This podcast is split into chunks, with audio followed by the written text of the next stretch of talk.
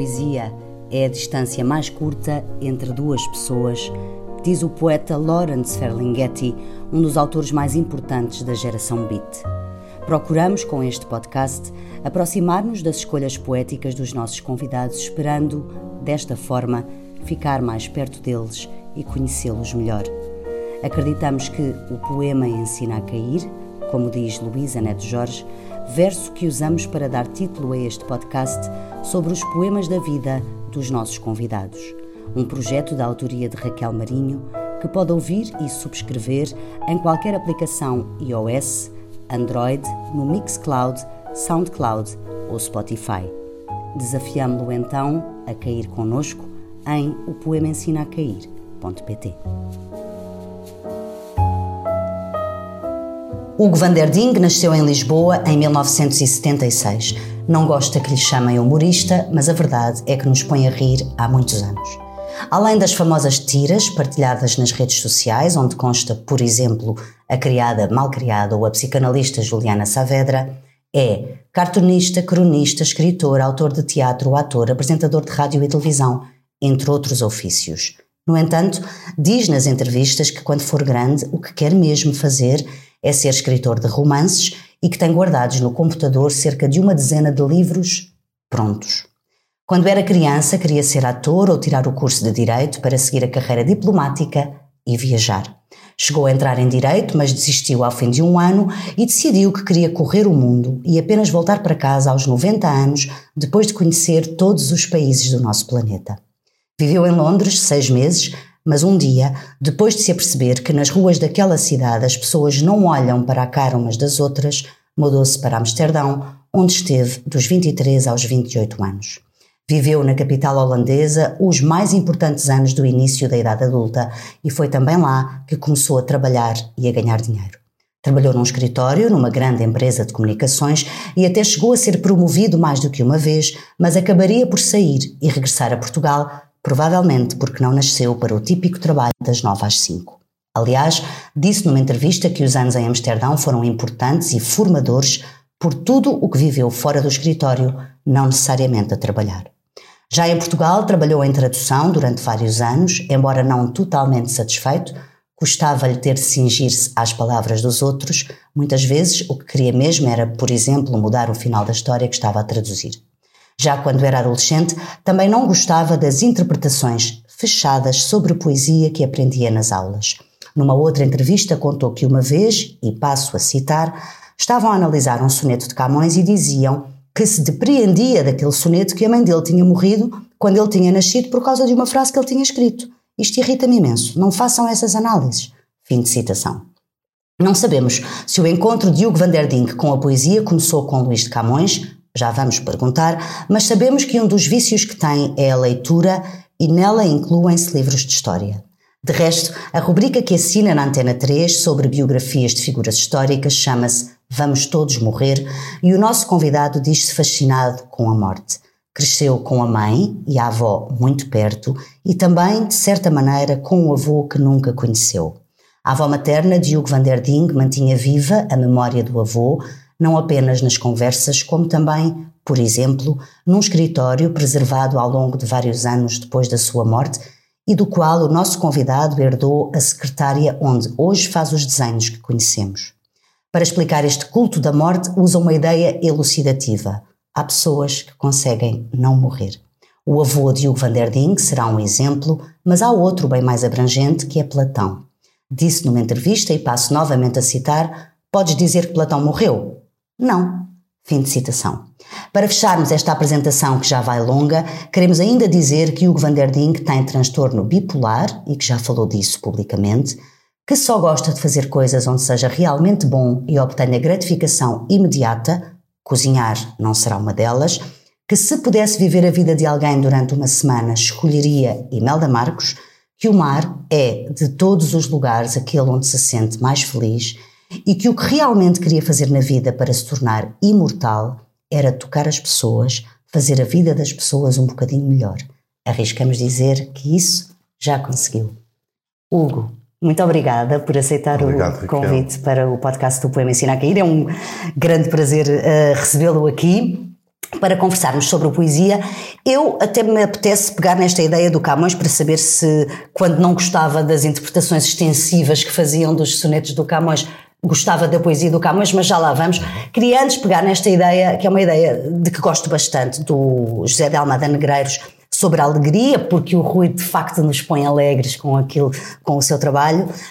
Um, o Almada dizia que a alegria é a coisa mais séria da vida. E eu, quando pensei e estava a preparar o trabalho uh, uh, para fazer consigo esta entrevista, lembrei muito disso, não é? Da, da, ideia, desta ideia de que às vezes a alegria pode ser menosprezada, mas não. A alegria é mesmo importante na vida e o Almada, se calhar, nesta frase, dilo de uma forma muito resumida, mas certeira. Concorda com esta ideia? Concordo, concordo muito. Já seria difícil não concordar com alguma coisa que o Almada tenha dito ou escrito.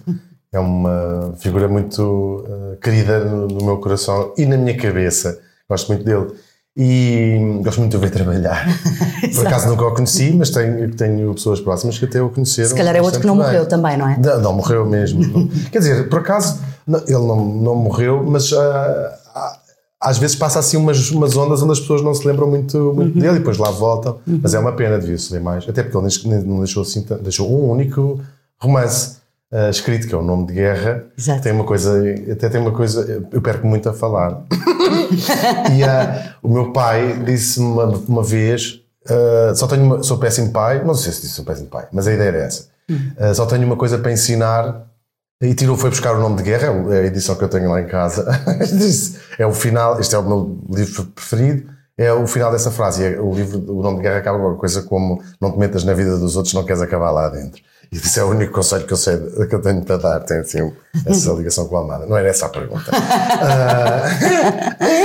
bom, um, sim, acho, acho a, a, a, alegria uma coisa muito importante. Não, é, essas coisas são difíceis de teorizar porque são, um, são acho que se nasce assim ou não. Naturais. É, são naturais. É, Esta ideia de não ser humorista ter... porque não, o humorista tem uma intenção, não sim, é? Há uma intenção, não se revê nessa não, ideia. Não me revejo mesmo. Não, uhum. Acho, uh, com todo o, respeito que tenho pelos, pelas pessoas que são humoristas e que fazem humor, vivem do humor e esse é o seu métier, uh, não, não vejo sendo o meu. Ou seja, eu quero fazer outras coisas, ou escrever, ou até falar de história, por exemplo, como faço na rádio, ou experimentar uh, desenhar, ou uhum. seja.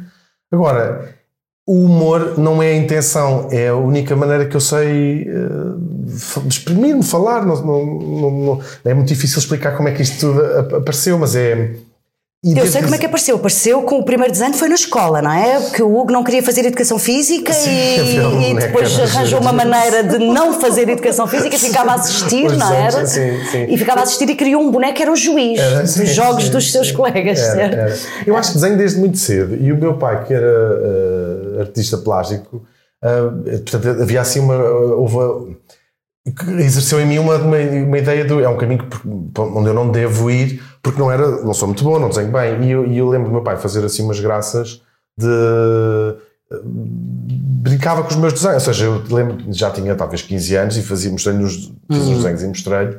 Uh, é, é, da altura do boneco da, da, educação física. E o meu pai disse assim: Este desenho está incrível, está uhum. incrível se fosses uma criança de 4 anos. Isso não é a gratificação não, imediata que o que procura. Mas, e sempre cresci a achar, tipo, não sei desenhar, não, hum. não, não, vale a pena sei fazer outras coisas. Escrever sempre foi a minha coisa, escrevo desde mesmo muito criança, uhum. desde muito cedo. E curiosamente, é, escrevia coisas muito negras e sem humor rigorosamente nenhum, coisas muito. Uh, achava, quando era, quando, quando era criança, achava. Uh, que a escrita era uma coisa uh, séria e soturna e triste e negra.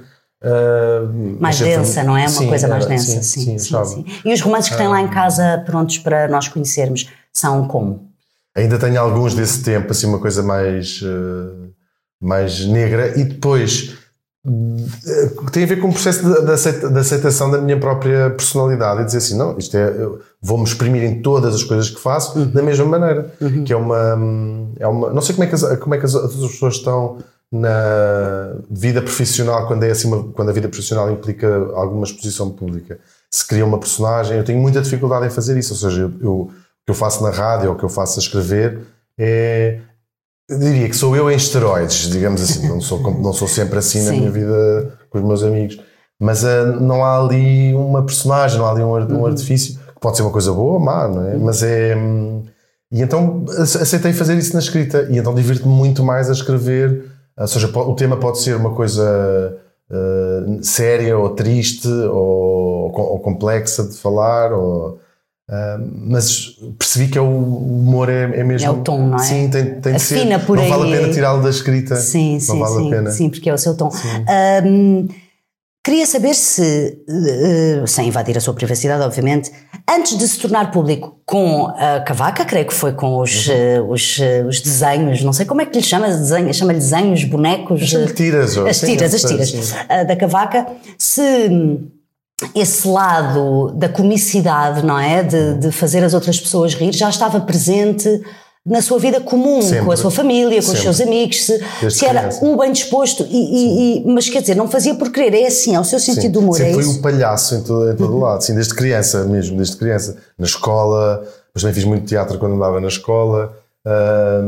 Era a minha, é a minha maneira de ligar-me com, os- com os outros, é, é, o, é o que me faz ah, aproximar de alguém, é o que me faz interessar por alguém, é a linguagem comum que eu encontro com as, com as É humor. Uhum. pessoas, é o humor. E é transversal, é, é engraçado, como vivi fora muito tempo e sobretudo numa cidade muito diversificada em termos de nacionalidades, Conheci pessoas do Iraque, Uhum. conheci pessoas de. Agora não consegui dizer. Não, da Europa toda, não é? Mas Sim, estava a claro. falar assim nas cidades menos óbvias, da Indonésia, da, da- do México, assim, do Uhum. mundo todo mesmo. Da África do Sul, da Austrália, etc. Tu- tirando as, as outras óbvias das europeias. não é? E. E o humor chega-se lá quando não se partilha a língua, mesmo que há a língua franca, o inglês, Uhum. mas não se tem referências nenhumas, não se pode falar dos desenhos animados que víamos, ou não se pode falar do. Claro, às claro. vezes até nem dos livros que lemos. Se estiver a falar com. Tipo, a Indonésia não leu uh, Claro. uh, Mrs. Dalloway. Ah, provavelmente. E então. O humor está lá, a ser- é, é, é completamente universal. O É, aproxima, não é? universal, Mas o sim. humor- Tem características e tem. Mas ah, também pode afastar, não é? Não tem essa ideia de que ah, às vezes as pessoas que não partilham o mesmo sentido de humor que nós, ou por exemplo, estarmos no cinema e alguém se ri de uma coisa que nós não achamos graça alguma, não pode também ser um elemento diferenciador? O humor? Uhum. Claro, sim, sim, sim. Ou seja, Também. quando eu digo que aproxima, aproxima as pessoas que têm que, que, têm, que se riem das mesmas coisas, que têm, o, que têm Sim. essa, essa matriz. Sim. Ahm, e, mas é muito engraçado viajar e, e, entre outras coisas que é giro fazer quando se viaja, é perceber o humor local, que se percebe em coisas pequenas. Há- eu- há uma coisa que eu chamo o humor de café, que é o, em Portugal é o queria já não quer. Queria um café. Sim. Queria já não quer. Isto é o que eu chamo humor de café. Eh, E isto, existe um tipo de humor de café em qualquer lado do mundo onde se vá. Hum. A última viagem assim mais fora que fiz foi à Arábia Saudita há pouco tempo. Não é um sítio bem. recomendável a muitos, a muitos níveis, mas foi muito interessante ir visitar. Ahm, as pessoas são todas, têm todo o sentido. É engraçado de ver. São todas muito palhaças. Há um humor no comércio. O humor do, do comércio é ótimo para perceber o tipo de humor que, que, que tem o resto do país. Que é o humor que se faz nas lojas, a piadinha. Cá não somos muito. De, de- o comércio Nas não é lojas muito não, no divertido. comércio não. Não, Como até é que é o humor de café em. Amsterdão? Ah, o humor de café é muito. Há, há um tom muito particular de falar ah, e é, é uma falsa antipatia em brincadeira. é, assim, é muito ok, por essa linha. ok. No fundo, o queria já não quer, é um- talvez seja É bem um essa bocadinho também, mas talvez digam isso a rir, não é? É diferente. Sim, lá é, é o fingir de, que, está, que está mal disposto, mas com um, um vago jogar. E, e ali na Arábia Saudita é fazer sempre uma, uma gracinha. E pensei, de facto, isto é universal. Há um humor de comércio típico de cada, Sim, sim, de é cada universal. região do mundo. E como é que o Hugo reage quando, tentando fazer essa aproximação através do humor com estranhos, Uhum. desconhecidos, num país estrangeiro ou mesmo cá, a sintonia não é a mesma e as pessoas não têm o seu sentido de humor e não acham graça? Já aconteceu? Acontece? Acontece muito, sim, E então? acontece muito. Eu Muito. sou sempre muito palhaço, sempre a fazer brincadeiras. Ah, então o humor de comércio também faço, imen- faço imenso. Aquelas coisas, ir a uma loja e dizer um disparate qualquer, está sempre a, a- fazer disparates. Sei lá, ir ao dentista e dizer eh, vinha arrancar os dentes todos, mesmo que seja um dentista que me acompanha há muito tempo. E tinha um motivo uma em particular que me lembro, fui lá algumas vezes, que era brasileira, chamava Mónica, parece-me, se a memória não me falha. E eu sempre que lá ia dizia: Olha, oh, Mónica, eu vinha, e eu tenho os dentes ótimos, não tenho sequer cáries. Ia lá fazer as limpezas normais. E então uh, dizia oh Mónica, eu decidi que queria arrancar os dentes todos. e ela, cada vez, nunca caía sempre. Dizia assim: Não, isto não pode ser, isso é um disparate, não sei o quê. É tão nono. Depois eu rio e estou a brincar, mano. E aí há uma barreira. Uh, o humor acabou ali. As pessoas que não têm sentido de humor uh, acaba ali. Consegue-se ter amigos que não têm sentido de humor, mas é. Mais mas, difícil. Sim, tem de haver ali qualquer coisa. Tem de ser, pelo menos, pessoas que não tenham sentido de humor, mas que tenham autoironia sobre a sua falta de sentido de humor. Também existe. Sim, também existe. Há claro. pessoas que sabem que não têm sentido de humor, mas levam aqui. E depois há pessoas que têm sentido de humor, mas não são divertidas, que é outra categoria é, incrível. É. Eu adorava até dizer dar exemplos, mas pode, é, pode ser antipático. São pessoas que têm, acham imensa graça às coisas, mas não so, são incapazes de dizer uma graça a elas próprias. Não, não sabem rir-se delas não próprias. São engraçadas. Ah, ah são engraçadas. não são engraçadas. e onde é que entra aí a, a, a, aquela Sobre questão de nos rirmos de nós próprios? Também considera que isso é uma coisa importante, é termos essa capacidade. Claro, claro. Porque eu agora lembrei-me, por associação de ideias, uh, quando eu estava a descrever essas pessoas, que hum, há pessoas que também não se riem, nem, não, nem dos claro. outros, nem delas, são sempre Mas essas sérias. são as pessoas é? mais engraçadas, só que é um humor involuntário. É. As pessoas que se levam a sério, muito a sério, são sempre ridículas, sempre. e, e, Mas não sabem. Não sabem, não. e acham ridículas as outras pessoas que sim. são palhaças.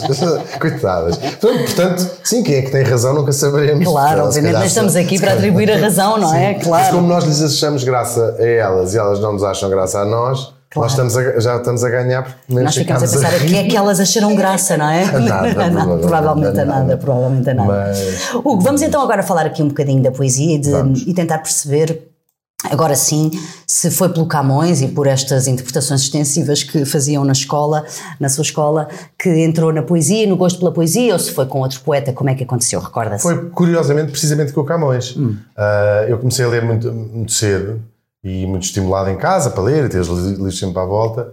E, e há um dia, não sei, não sei dizer exatamente que idade tinha, eu sei que comecei a ler por volta de, com 5 anos, mais ou menos, e portanto talvez tivesse 6 ou 7, não sei quando é que se começa a conseguir ler com, uhum. uh, com rapidez suficiente, uhum. e lembro que foi uma leitura já fluida, portanto talvez 7, não sei dizer. Uhum. E, e, fui buscar exatamente à estante esse livro de que ouvimos falar sempre, que é Os Lusíadas, e portanto, e, e explicaram-me casa que era assim, a obra uhum. prima da literatura portuguesa, ou pelo menos assim considerada, e eu sozinho pensei, então tenho que ler. Sim, não sei que idade tinha, 7, 6, não sei, faço ideia. Quando se consegue ler com alguma fluidez. E, e fui ler, e li todo, do princípio Uau, ao fim. Uau, obrigou-se, é mas é desse género? Não, estava interessado ah, em ver aquilo. Sim, okay, então, okay. Não sei se o que, é não consigo lembrar o que é que percebi da, sim, daquilo, sim. mas li aquilo tudo. E então a minha mãe usava, e decorei uma grande parte do, do início, assim, bastantes, uh, um grande bocado mesmo, assim, uns episódios. E, e a minha mãe usava-me como entertaining de, de, jantares em casa. Estão lá os amigos. Ah, ah ele sabe agora. Sim, é agora, como se eu fosse uma, uma espécie de macaquinho. E então eu ficava, e os adultos ficavam. Eu achava os adultos atrasados mentais, não é? Porque, porque é que estão a achar extraordinário saber isto? Saber, porque eu lembro assim vagamente de pensar. Então vocês dizem que é o, a obra-prima a obra-prima e não ligam nada. E agora eu acho extraordinário uma pessoa saber de cor, não estou a pensar que é uma coisa que não está bem. Sabe poemas de cor?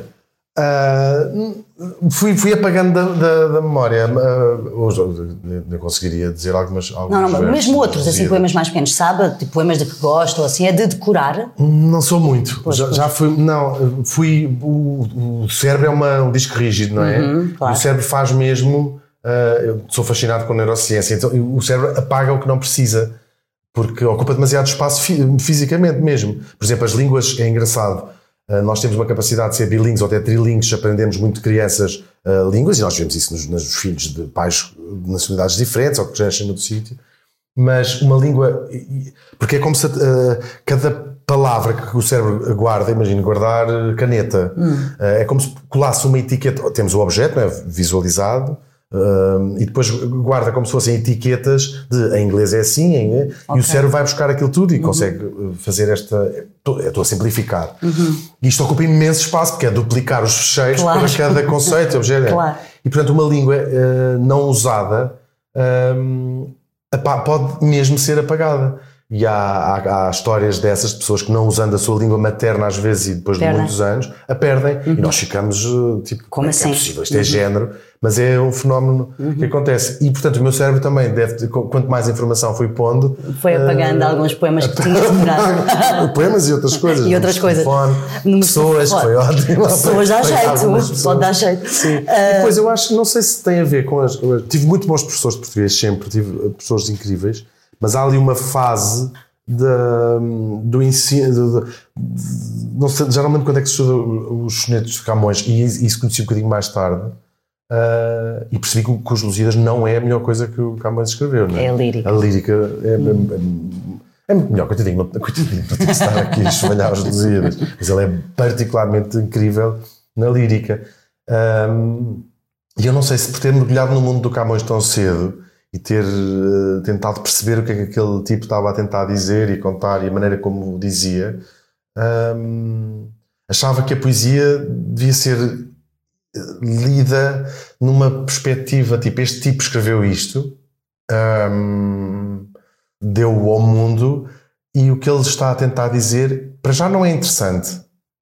Ou seja, eh, há de ser para ele uh, o que aquilo vai uh, ecoar em nós é uh, só pode ser entendido à luz da nossa própria bagagem, da nossa, da nossa própria vivência e ensinar as coisas como se fosse contabilidade ou direito fiscal, agora só parava de, parava de dizer exemplos, ou física quântica, Física quântica, por acaso, é um mau exemplo, porque é uma coisa até bastante.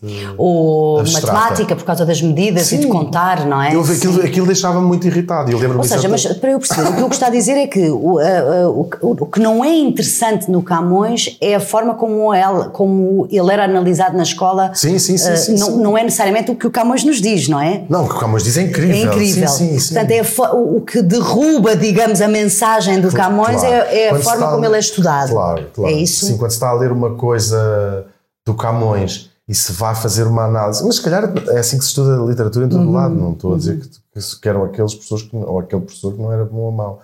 Mas é, vamos analisar palavra a palavra, vamos analisar, não há ali espaço, e isso pode ser feito também, mas não há ali espaço para, vamos ouvir isto, e agora vamos ficar em silêncio meia hora e agora vamos ter que fazer uma coisa que é para vir no teste, que é o que é, o que, é que isto significa. Uhum. Vamos lá contar que tem 10 sílabas ou 11 sílabas cada. é, Pode ser Era mais isto. Uh, e eu lembro é? perfeitamente é? desse soneto que era o dia que nasci, morri preso, ou mora, como estava escrito no original.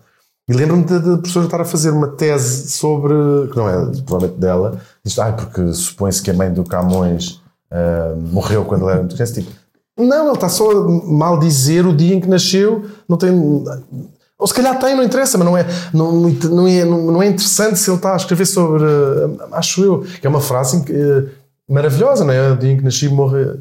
Parece tipo. Estou a mal dizer o dia em que não devia ter nascido, é isso que ele está a tentar dizer. No fundo é isso, sim, não, lá, estava, estava em grande sofrimento. Onde é que vão buscar a mãe dele? sim, é? sim.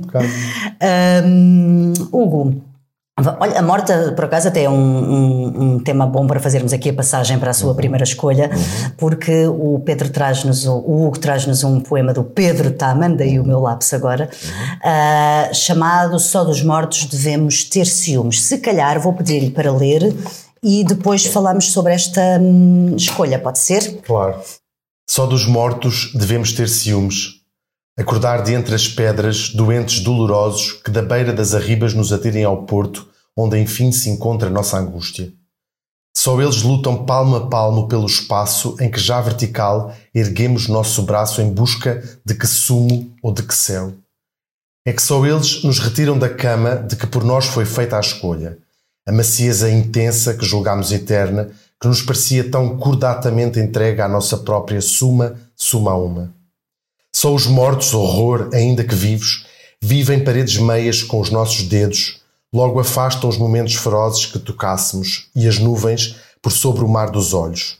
É bem feito, dizem os meninos, pois que dos vivos, vivos, a vida nos desvia e nisso nos conduz, assaz encaminhados pelo que vamos querendo. Só os mortos nos mordem, nos apontam, a dedo frio e tenso, entorpecem desejos.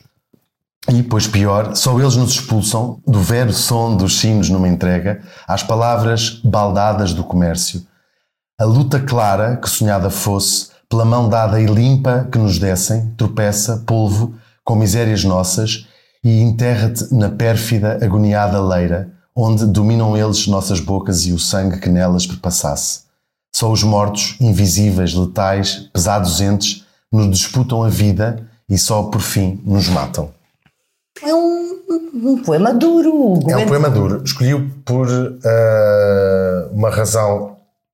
Os dez poemas que escolhi têm todos uma razão que se que prendem com a minha biografia.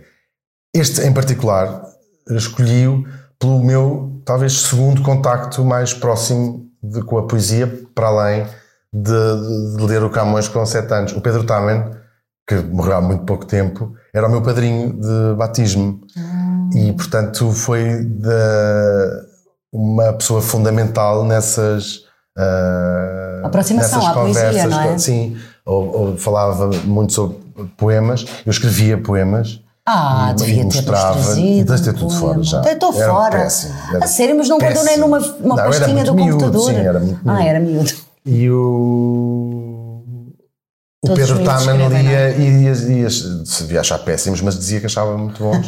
e tenho. E dizia Essa coisas memória. muito simpáticas. E tinha. tinha Uh, guardo conselhos muito incríveis sobre escrever, sobre Do género, leitura. Diga, partilhe connosco. Uh, era uma idade muito, muito jovem e dizia-me a importância da leitura. Ele tinha estado doente quando era. É uma história comum a, a muitos escritores. Tinha estado uh, doente quando era adolescente uh, e tinha ficado. Aqueles clássicos, ficou de cama durante um verão inteiro, história assim. E tinha uh, lido uh, todos os livros que havia em casa para ler. Um, e falou muito da importância da leitura e da leitura uh, guiada no. Talvez seja uma, é, uma, é uma coisa muito uh, clássica de ler quase cronologicamente e perceber o que é que já foi feito uhum. para depois uh, fazer, quando chegar a nossa vez, fazermos nós. Eu lembro de falar muito desta, da importância da, da leitura e dizer que o, o, verdadeiro exercício para um escritor é ler, não é escrever. Uhum. E lembro-me daquilo ser assim uma epifania quando tinha. Que idade tinha quando me disse isso. E e por, ser, por isso escolhi, para além dos poemas de lição de serem todos incríveis. Uhum. E, como é que o guarda? Como é que, como é que se recorda dele, do Pedro Taman? Porque há muita gente que era um não conheceu, não teve esse privilégio. O Pedro Taman era um príncipe em todas as, Era uma pessoa. A escrita dele é, é, é, de uma elegância incrível, que era exatamente ele como pessoa. Era um homem incrível, não só como poeta, como tradutor. Sim, uhum, a, claro. a, última grande coisa que fez foi o La Recherche de Perdu, uhum. Mas que eu tenho perdido só alguém se atirar a traduzir aquilo já Sim, é já é qualquer coisa, não é? E, Sim. E, e, é linda, é uma, uma, é uma tradução muito muito bonita, pelo menos até ao terceiro volume, que é o que toda a gente já leu. Nunca ninguém leu a partir do quarto, nem o próprio Proust. Ele escreveu, escreveu por isso, ah, não vou, agora não vou rever, deve estar cheio de gralhas. Aliás, vou deixar isto agora uma trabalhar foi anos. Se, se abrir o quinto volume, se calhar está lá escrito a minha avó é porca. Não sei. Disse, ah, ninguém vai ler a partir do terceiro, já ninguém lê. Um, mas sim, e depois é um poema que, que nos fala da, da morte. morte e da perda e de, uh, de uma maneira tão. São poema, é um poema duro, não é? E é um poema. Mas destas várias formas de morrer, não é? De, de, de como os mortos ou os vivos também nos, nos matam. Não sei. Gostei, gosto, gosto muito disto. eu disse na, na, na apresentação eh, inicial eh, que, que, escrevi para, para, para este podcast sobre si, disse, porque li nas suas entrevistas, eh, que o Hugo tem de facto aqui o culto da morte, aliás, há esta rubrica na Antena 3, e que tem uh, uh, esta, esta coisa que me parece bela e bonita de ter uh, crescido com um avô que nunca uhum. conheceu, creio que morreu na, nos anos 60, não uhum. foi? O seu avô. Uhum. E, mas com esta ideia de, sabe, a data do nascimento dele, a data em que ele morreu, do, do, do dia em que ele morreu, havia um escritório, que é uma coisa que a sua avó manteve, mesmo depois de ter mudado de casa. Sim, uma casa onde ele nunca viveu. Uma casa sim. onde ele nunca uhum. viveu. E, e, acredita que talvez esteja aí a explicação também para esta. Proximidade com a morte, mas é uma coisa uh, que não teme, já pensa nisso. Há pouco falávamos da idade, já pensa uhum. nisso, do facto de estar na dita meia-idade. Sim, às uh, vezes. Não pensa, vezes, como sim, é que pensa, é? Pensa às vezes. Sei lá, a morte é uma coisa, não sei porque, eu acho que naturalmente podemos ser fascinados ou não com a morte, mas era um tema. Hum, em criança, lembro-me disso me fascinar de se falar de uma, de uma pessoa que já tinha, quer dizer, não era uma obsessão da, minha avó, mas, uhum. mas vinha muitas vezes, ao, uhum. como acontece as pessoas que quando são mais velhas e ficam viúvas, uh, há muitas histórias que começam como o avô fazia isto, o avô dizia aquilo. Também era uma, foi uma pessoa muito importante para a minha mãe, portanto, uh, ouvia as uhum. histórias, não era constantemente. Estava presente, não é? Ele, de certa maneira, presente, estava presente, estava sim. presente. E depois, claro, para uma criança, eh, na fase de andar a descobrir o mundo, hum, de, sei lá, fazemos aquelas. Quando começamos a perceber que o mundo não é todo como a nossa casa, uhum, não é? Uhum. Uh, sei lá, se era capaz de, de, achar que toda a gente tinha um avô que já tinha morrido, toda a gente, em todas as casas havia um escritório, do avô que já tinha morrido. Claro, claro. Há uma. Outro dia estava a ler uma biografia de alguém, é um cantor. Eu não, por acaso já sei quem é. é imagina, não, é a referência mais absurda. A Conchita Wurst ganhou o, o Festival Sim. da Canção. Ela, os avós tinham um hotel, os avós ou os pais, e cresceu no hotel. Um, e só para aí aos 15 anos, aos 14, foi jantar à casa de, de um amigo de, que andava no, na escola com, com ele. Ele, ela, não sei que pronomes é que usa agora. Mas, uh, e então, Desculpe. E então, quando chegou a hora de jantar, a mãe ou o pai, alguém disse assim: o jantar hoje é, vou imaginar, bife de cebolada. e a Conchita Vus, que vivia no hotel, disse assim: como assim é bife de cebolada? Quer escolher o que é que é o jantar? Ou seja, porque jantavam todos no restaurante do, do hotel e, portanto, pelo menos três pratos. Achava que jantar era escolher entre os três pratos qual é que lhe apetecia Curioso, não é? Tinha imensa graça. Pois tem. E, portanto, a morte, o que me fascinava era esta ideia de que alguém que já tinha morrido, portanto, já não existia, continuava a existir. E continuava a ser uma presença. E fascinava-me a capacidade que as pessoas têm, ou seja, porque há ali um mérito de quem o lembrava, mas também há um mérito de quem é lembrado, não é? E fascinava-me esta ideia e, portanto, muito miúdo, comecei a transpor aquilo para ficar fascinado de se falar 500 anos depois, ou 1000 anos depois, ou 100 anos depois, ou whatever, de pessoas que já não existiam. Uhum. E isso era, fascinava-me. Por isso é que me fascinam estas eh, as vidas das pessoas que conseguem. Nós somos de facto muitos, é uma.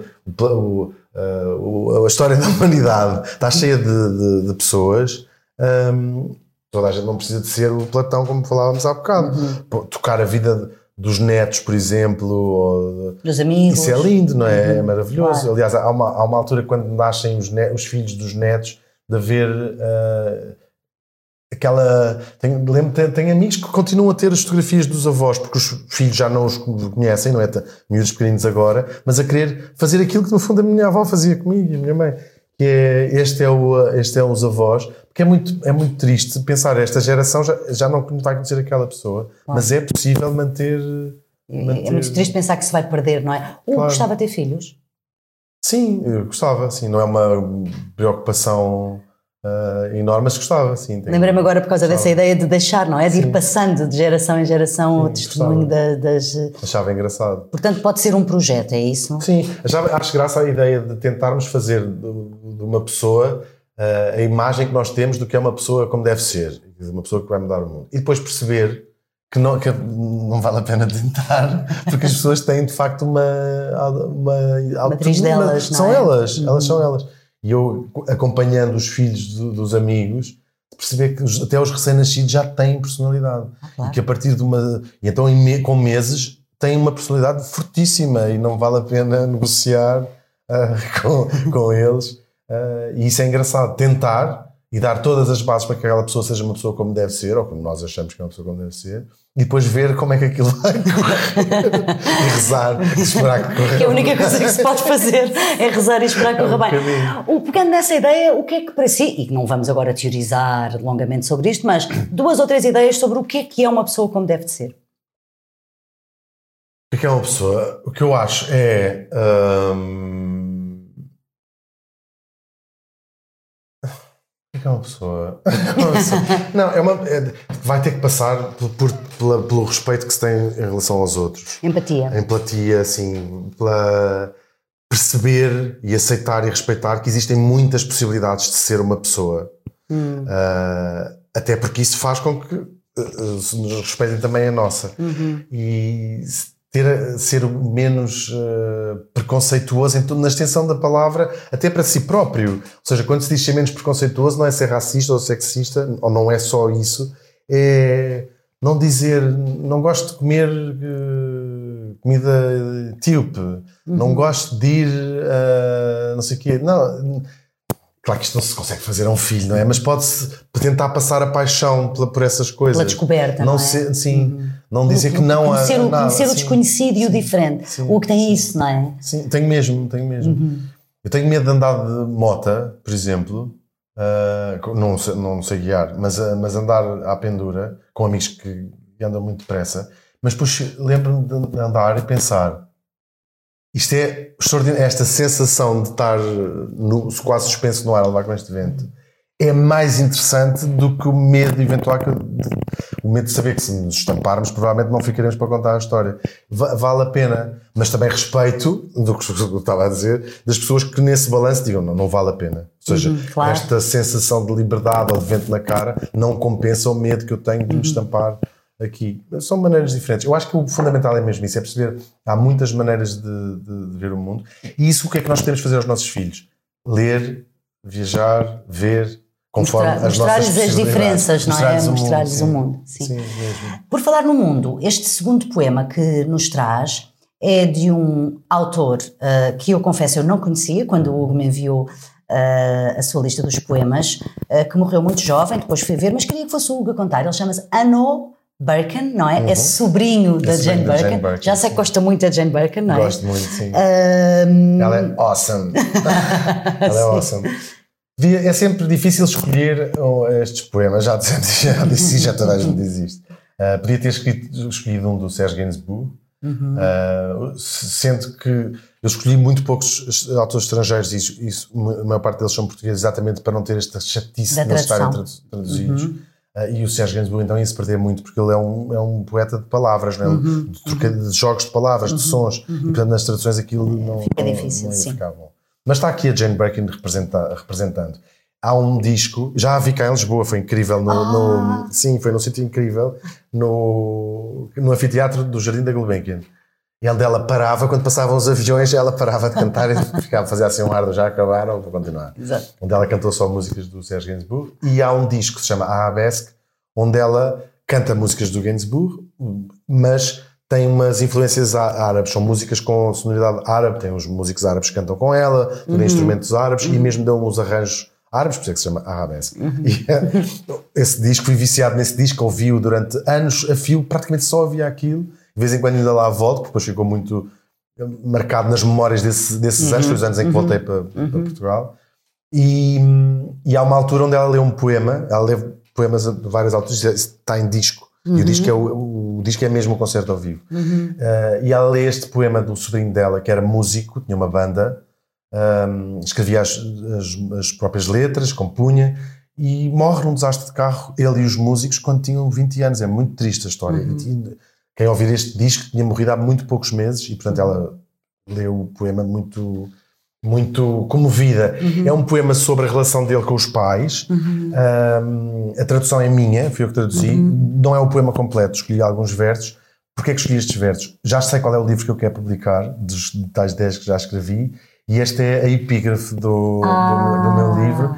E tem a ver, é, é um, este poema ele dedicou uh, à mãe e ao pai, e diz assim: tenho ambas as vossas loucuras cá dentro. Estou em constante conflito comigo. Mas não posso deixar-me, nenhum dos dois pode deixar-me, nenhum ao outro, acreditem. Eu sou o anel que não sai com sabão. Uau! Nossa! Já esta imagem do anel que não sai com sabão é incrível, Sim, porque é de uma simplicidade e toda a gente percebe exatamente o que ele está claro, a dizer. Claro. E isso um, este poema é muito tocante. Já imaginar que foi escrito por um miúdo de 20 anos e que já, não, já morreu é tudo muito triste. Mas é, é tudo, não é? É. Mas porquê é que o escolheu?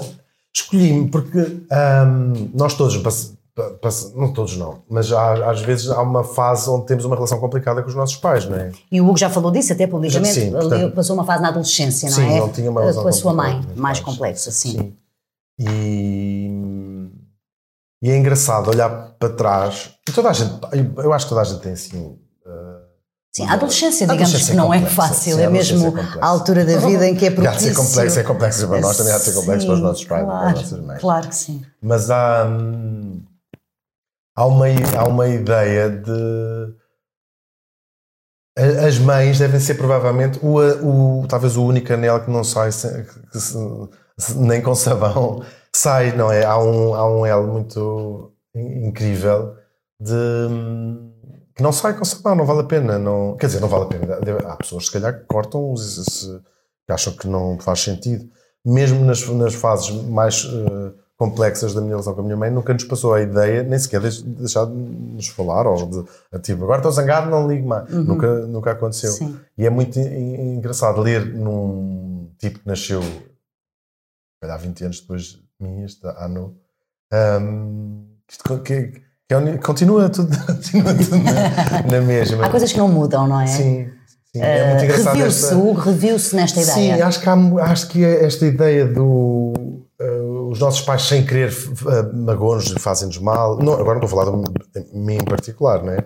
Mas há é a parentalidade como uma forma de exercer violência, porque é isso que a parentalidade é, não é? Educar é isso. É pôr limites, é dizer não podes, não faças, não é? Portanto, é- é uma forma de violência sobre, sobre a nossa ah, autonomia, até, não é? Ahm, mas esta mas isto também nos constrói e temos estas, como ele diz, as nossas, essas loucuras cá dentro e não nos podemos deixar um outro. Eu Acho que é uma mensagem bonita. Bonita. Acho. Ahm, Mas horrível. Sou o anel que não sai com sabão. É, é linda a frase. é, é é? muito bonito, é, é muito bonito. Passamos para o Brasil, João Cabral de Melo Neto. Uhum.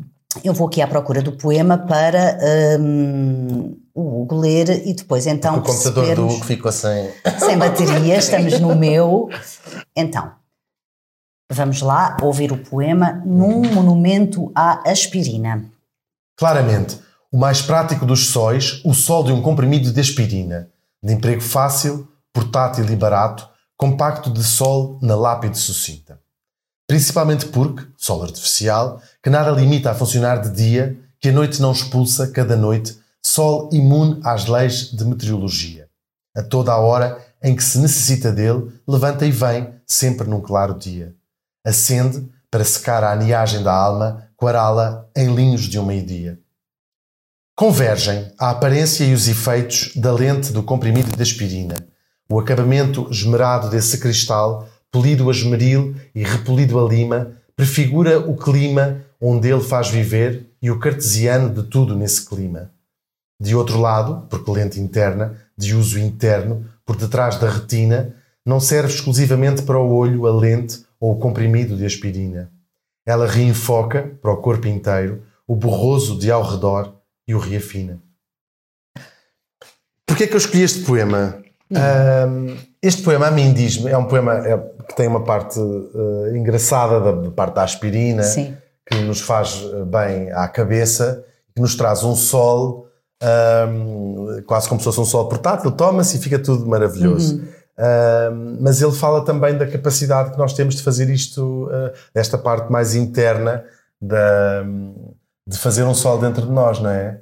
Ah, e, e este poema, como estou a fazer os poemas por ordem cronológica, ahm, diz-me muito aquilo que falámos. Há pouco de eu não ser bom da cabeça dessa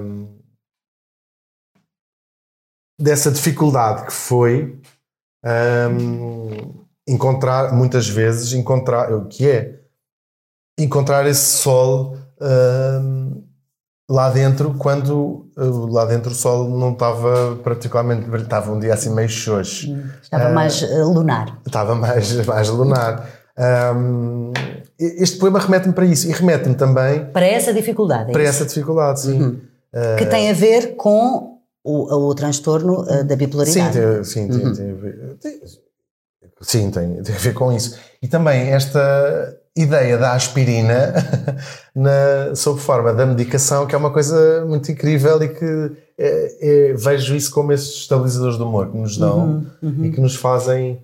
Uh, são sóis portáteis, que, é, uhum. que é incrível. Um, o João Gabriel Neto escolheu também para fazer aqui o contraponto do que disse há pouco sobre o Camões. Tive uma professora incrível de português que, quando foi possível alargar o leque de autores, houve assim uma fase em que os programas de português passaram, em vez de ter seis que eram obrigatórios de dar, abriram muito o leque. Uh, ali nos anos 90, abriram o leque, então as pessoas podiam escolher. Podiam escolher, não é? Lá está, tinha alguns sob consulta e eles podiam ir buscar. Exatamente. Uhum. E, e, esta professora foi-nos mostrar coisas pouco óbvias. Houve há um dia que ela nos leva, havia aulas de português de duas horas, nos leva para um auditório e numa televisão pequenina sobre rodas nos põe a ver uma versão para cinema da Vida e Morte Severina. Que é uma coisa incrível. De, de, e, e, isto marcou-me marcou imenso. De, não se fazia muito isto, acho eu, nos anos 90 aquele, na escola. Aquele, aquele, professor do O Captain, é, My Captain, um não é? Sim. Para si teve esse efeito. Sim, e, ela, e para já, e é, é, tão importante ter estas pessoas na vida, ela, ela disse assim, uh, o programa não tinha um único autor brasileiro, sendo que uh, a literatura portuguesa é, já tem, tem 90% dos seus leitores no Brasil, não é? E tem dos seus grandes escritores no Brasil também. E, portanto, é, foi incrível uh, este contacto com autores. Uh, é duplicar um, o mundo da língua portuguesa ou triplicar o mundo da língua portuguesa. Foi uma descoberta, lá foi está. Awesome. É esta um, ideia de conhecer mais, não é? Claro, abrir, uh, abrir, abrir, abrir sim, o leque, daí, abrir. Saiam daí, tirem, tirem a cabeça do rabo, há um mundo, há um mundo diferente. Passamos aqui para um, um, poema de que eu gosto muito, e se o Hugo me permitir, vou lê-lo. Claro, pode ser. Claro do Luís de Camões, chamada A Formosura desta Fresca Serra, e diz assim: A formosura desta fresca serra e a sombra dos verdes castanheiros, o manso caminhar destes ribeiros, donde toda a tristeza se desterra. O rouco som do mar, a estranha serra, o esconder do sol pelos outeiros, o recolher dos gados derradeiros, das nuvens pelo ar, a branda guerra. Enfim, tudo o que a rara natureza com tanta variedade nos oferece me está, se não te vejo, magoando. Sem ti, tudo me enjoa e me aborrece.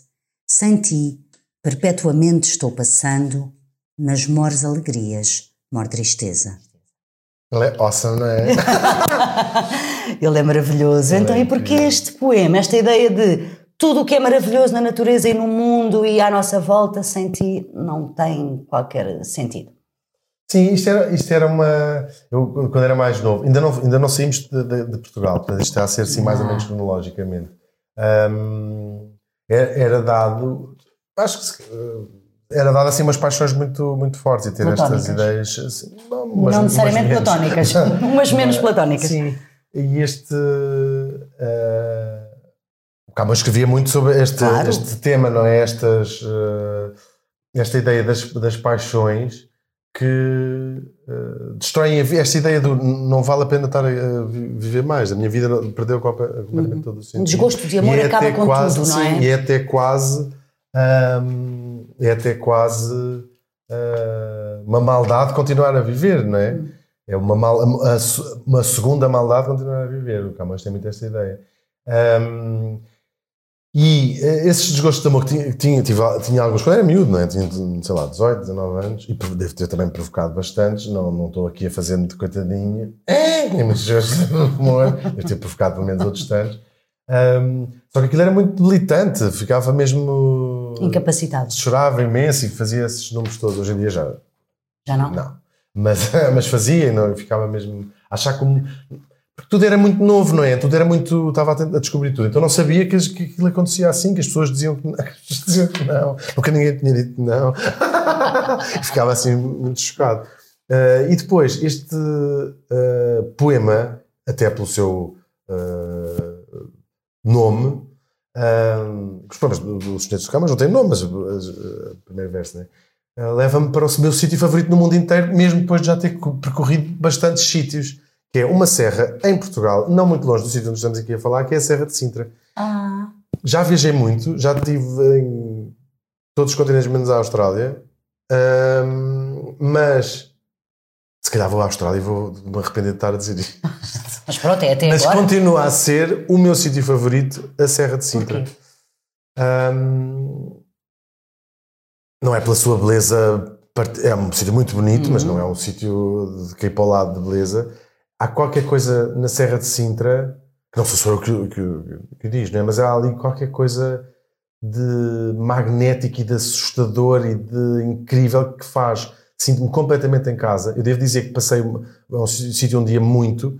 Passei uma assim que, eh, que uma amiga tirou a carta, tínhamos 18 anos, eu nunca tirei. Comecei a, a- íamos todos os dias à Serra de Sintra durante talvez pelo menos um ano, Todos os dias. à noite. Ah, E ela deixava-me ah, é guiar. a viver- assim viver Sim, onde e apanhámos é? sustos gigantescos. E a Serra é ao mesmo tempo uma casa onde me sinto completamente em casa, mas onde nunca me senti completamente em casa, porque a Serra está sempre a dizer: sai daqui, desaparece daqui agora. E, mas tenho um fascínio enorme pela, pela Serra de Sintra. É no- É, é- é- é maravilhoso. E não é. O, o rei Dom Fernando resolveu construir lá uma casa, não é? Tem, a Serra de facto existe. E, e, não- e- e plantar a serra, em boa verdade, aquilo era uma coisa praticamente nua, aquele, uh, Uhum. o parque da, Serra de Sintra é, é fake, ou seja, foi tudo feito na, na altura de Dom Fernando. Não estou a dizer que não houvesse lá alguma vegetação, mas devia ser uma coisa muito rasteira, aquilo é tudo Foi falso. construído, não é? foi. Sim. Uhum. Mas é desde de- tempo antes da nacionalidade um lugar mágico, sempre é, é uma Monte da Lua, não é como ele se chamava, é um Exato, lugar mágico exato. e há qualquer E de facto coisa atraiu ali. muitas pessoas para lá. E continua a atrair, posso dizer e que nós vimos, atrair. nunca, não saímos do carro e apanhámos uns sustos valentes, continua a ser um sítio onde de as pessoas vão. Coisas horríveis. Experiências até um bocado fora. Sim, sim. Aconteceram coisas muito fora na Serra. Vimos coisas que não devíamos ter visto. Sim, algumas coisas até um bocadinho. Eu não sei se acredito em fantasmas, mas eu acho que vimos fantasmas na Serra, assim, coisas muito fora, muito estranhas. Sim, coisas. Hum. Não sabe se acredita em fantasmas. Não, Portanto, admite, a- admite a Admite a possibilidade. é? possibilidade daquilo ter sido um fantasma. Porque, porque o miúdo estava de um lado e depois, passado do 30 segundos, estava do outro e aquilo não é normal as pessoas conseguirem fazer aquilo. E voltou a procurar esse tipo de experiências na Serra, assim já em Sim, adulto. a ir, Continuei. sim. E continua a Ah, não, procurar assim- esse tipo de experiências assim não, mais, deixa digamos. Deixa de eh, ir à noite, porque eu agora vou tirar a carta. É a minha resolução para 2022 é tirar a carta. Porque eu estou sempre, estou sempre a tentar convencer. Quando alguém diz assim, queres ir fazer. um-" Eu te- geralmente tenho pouco tempo para fazer coisas mais recreativas. Então, quando diz assim, queres ir fazer alguma coisa? Eu digo, quero. Queres ir jantar? Não, quero ir à Serra de Sintra. Leva-me à Serra de Sintra. Porque eu não tenho carro, tenho que ir com os meus amigos. Quando querem fazer um programa, é assim: em vez de irmos jantar, pega no carro e vamos à Serra de Sintra. Nem sempre consigo convencer as pessoas, mas às vezes convenço. Assim: tu és atrasado mental, então vamos à Serra de Sintra fazer o quê? Vamos à noite, aquilo é incrível ir à Serra de Sintra à noite. Eles dizem: não, não, então vamos lá. E depois apanham sempre os maiores sustos da vida, vêm lá dizer: nunca mais cá venho. Porque há qualquer Mas coisa o na Serra que também não é gosta de facto levar as pessoas a esses sustos, não é? Porque eu acho aquilo incrível, é incrível. E eu, durante uma, uma- uma- umas alturas mais negras, quando falámos do tal uh, o sítio mais escuro, uma das coisas que eu. Há, ah, um, há, uma, há uma fase que é triste e há outra fase que é mais, mais não é mais grave que a tristeza, que é uma fase de não estar em contacto. Não, agora também só falar Ah, das fases ok, ok. negativas, ou das fases eh, negras.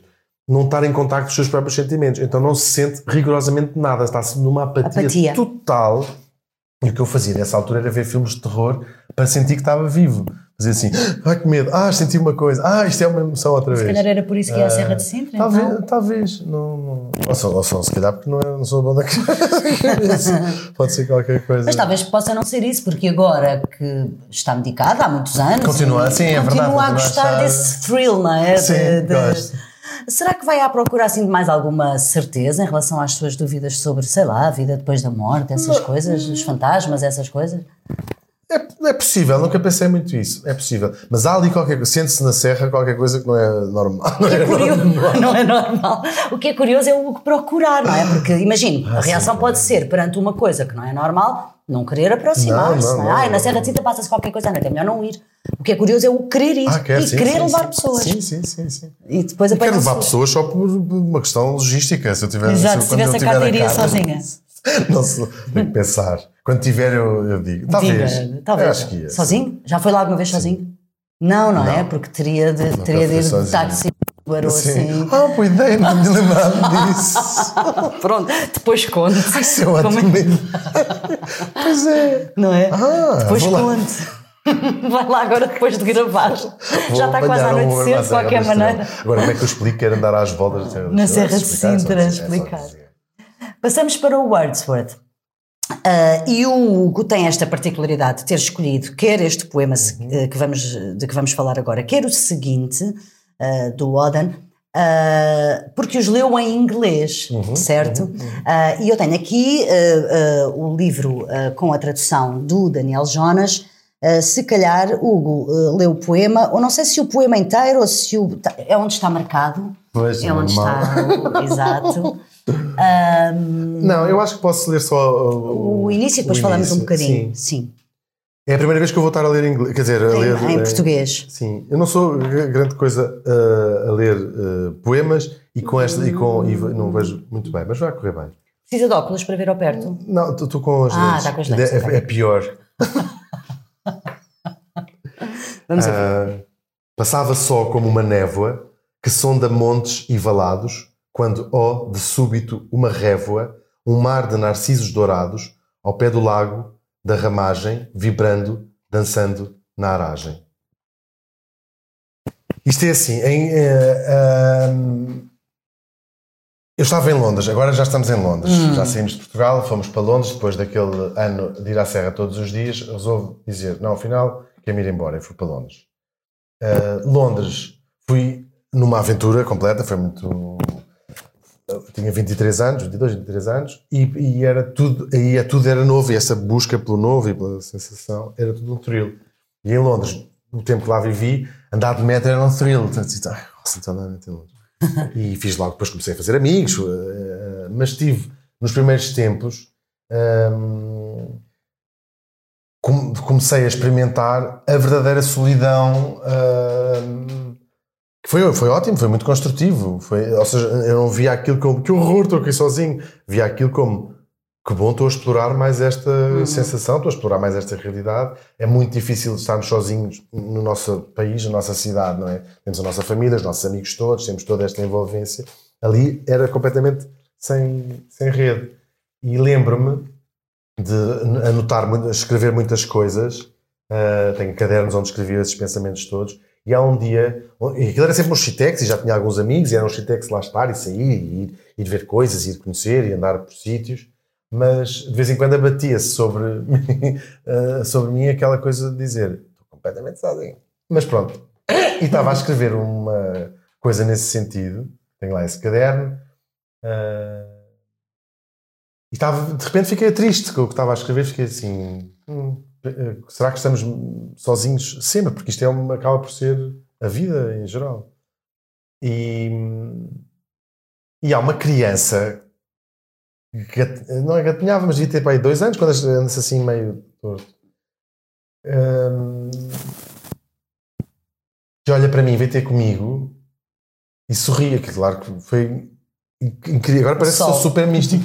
Foi super incrível. Pensei, como é que esta criança reparou em mim que estou aqui sentado num banco escondido quase a escrever eh, a escrever estas coisas e aquela parecia mesmo daquelas coisas que foi de propósito, parecia um filme, não é? E a criança veio, segue. Tenho muita curiosidade em pensar. É, nunca me vou esquecer daquela criança e aquela criança Ainda se é hoje uma da pessoa, cara dela. lembro, sim, Uhum, sim. E aquela criança hoje é uma pessoa que nunca encontrarei, não é possível encontrá-la, não Uhum. é? É possi- Não é possível que ela tenha memória disto. Terá, tem agora 24 anos, não é? Por vol- por volta disso, e que não sabe que ela está impressa no cérebro de alguém num país miserável da Europa. da Europa, estou a brincar. E, e vinha a pensar nisto tudo e pensar "Pô, que, que engraçado serem-nos, sem ser esotérico, mas é vermos sinais, poetry everywhere, no fundo, é ter levantado a cara do, do caderno onde estava a escrever e estar uma criança a olhar para mim, que vem ter comigo e que chega ao pé de mim e sorri, quase como este sinal. E entro no. Vou apanhar o metro e levo um segundo sinal na cara que é. Era um anúncio, não sei dizer aqui, se era um hotel, se era uh, do turismo de um sítio, de uma região qualquer lá no Reino Unido. Era um anúncio que tinha estes primeiros uh, versos de um poema do Wordsworth. Basicamente, uh, matando a poesia, o que diz era. Eu estava sozinho a vaguear no céu como uma nuvem, quando de repente vi uma, um campo cheio de daffodils. Já não me lembro. Já também não me lembro como é que ele traduziu, como é que o Daniel traduziu. Eu venho já. Lilazes? Não, era Lilazes? Não. Uh, narcisos, narcisos. Narcisos, é, narcisos. É capaz, é, deve ser narcisos. Deve ser narcisos. É, é, exatamente. Narcisos. Eu acho daffodils ainda cima é uma palavra linda. Linda. Daffodils é incrível. Gosto muito da palavra. E eu, aquilo tudo, a criança e aquela.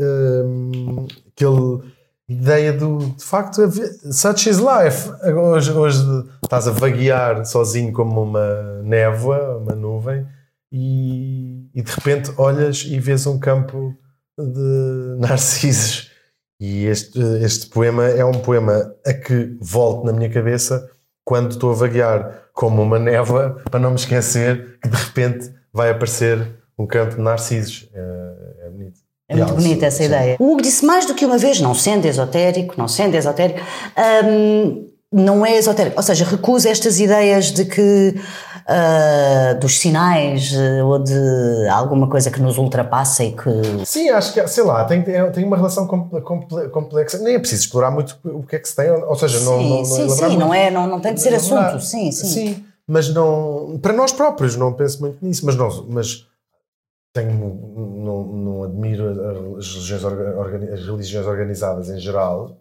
um, mas um, numa perspectiva até mais histórica. Mas de facto não consigo dizer que sou completamente. Uh, não acredito em rigorosamente nada. nada. que não seja absolutamente científico. Até porque já disse noutras entrevistas que acredita, claro que sim, as pessoas morrem e não sabe se há vida depois da morte ou não, mas uh, acredita que as pessoas que o Hugo ama ou amou uhum, enquanto estavam uhum. vivas não morreram necessariamente. Não, não, não, é? morreram. Não acredita que elas não. tenham morrido. E, até, e aí vou ao cúmulo de. Eu, acho, eu adoro ciência e, a, e, a, e a, entre do binómio entre ser possível que, que, Deus é que tenha criado o mundo, ou seja, é tão possível Deus existir como Deus não existir. Uhum. Faz mais sentido racionalmente que Deus não exista. Uh, a, ciência quase que já isolou no cérebro, no, no, nos estudos da evolução do cérebro, o momento em que o homem inventou Deus de, de sua consciência. É incrível. Agora, depois há uma série de coisas que, não, que eu não consigo dizer que não acredito. Eu acredito que as pessoas que eu amei, que já morreram, existem quase numa estrelinha, ou seja, quase mesmo na mitologia toda que for preciso dizer. São uma estrelinha. Aquela coisa que nos diziam, não é? Sim. Sim. E de vez em quando, quando tenho que ir fazer uma coisa uh, importante ou que, que quer que corra bem, sou capaz de pedir à minha, à minha avó, já que morreu em 99. A avó não é ligar, não é ligar. Ajuda, sim, mas é, sim, sim, sim, sim. Eu não, não é sempre, mas é. E peço conselhos faço. E portanto, uma coisa é pedir conselhos. Imagino que a minha avó me responderia, mas quando é ajuda, ali já entra numa outra dimensão, porque supostamente a minha avó já não me pode ajudar. mas... Ou seja, deixem aberto, não é? De certa sim, maneira. Sim, não procura, sim. olha, uma resposta fechada, eh, como não, a interpretação do, do poema nem, do Nem é preciso, não acho que não é, é preciso, fazer essa separação. Claro que sim, nem é preciso. Passamos para o Oden e agora, neste caso, uma tradução da Margarida Valdegato. Também é um, um poema uh, longo, não sei, veja o que, o que quer ler. Sim, posso ler só um bocado. Um, é bonito esse poema, é, é muito lindo, bonito. É muito é bonito. Lindo, Leia é todo, vamos ouvi-lo. Tendo eu saído uma noite por Bristol Street caminhando, as multidões no passeio pareciam trigo ceifado. Num rio, um amante cantava, junto do grosso caudal, sob a ponte ferroviária. O amor não tem final. Hei de amar-te, amor, amar-te, até a China se unir à África e o rio saltar a colina e o salmão cantar à esquina. Até o mar se dobrar e ser estendido a secar e as sete estrelas no céu serem gansos a grasnar. Como coelhos, os anos vão decorrer num segundo, pois possuo a flor dos tempos e o primeiro amor do mundo. Mas na cidade, os relógios começaram a badalar. Não te iludas com o tempo que não o podes conquistar. Nos covis do pesadelo, onde está nua a justiça, o tempo põe-se a espreitar e tosse se queres beijar. Com o desgosto e o pesar, vagamente esvai-se a vida, e amanhã, o mais tardar, o tempo irá triunfar. Em muitos vales viçosos cai a neve como entulho, o tempo corrompe as danças e o tenso arco do mergulho. Mergulha na água as mãos, com o pulso todo embebido, e olha para a bacia cheia, pensa no que tens perdido. Bate o gelo no louceiro, na cama o deserto é com sorte, e a racha na chávena abre um trajeto para a morte. Onde os pobres rifam notas e o gigante seduz João, e o débil petis faz birra, e a Joana cai para o chão. E olha, oh, olha, oh, oh, oh olha, olha-te ao espelho, olha em tua inquietação. Já não sabes bem dizer, mas a vida é uma benção. E põe-te, põe-te à janela, no teu pranto da aflição, amarás o mau vizinho com o teu mau coração.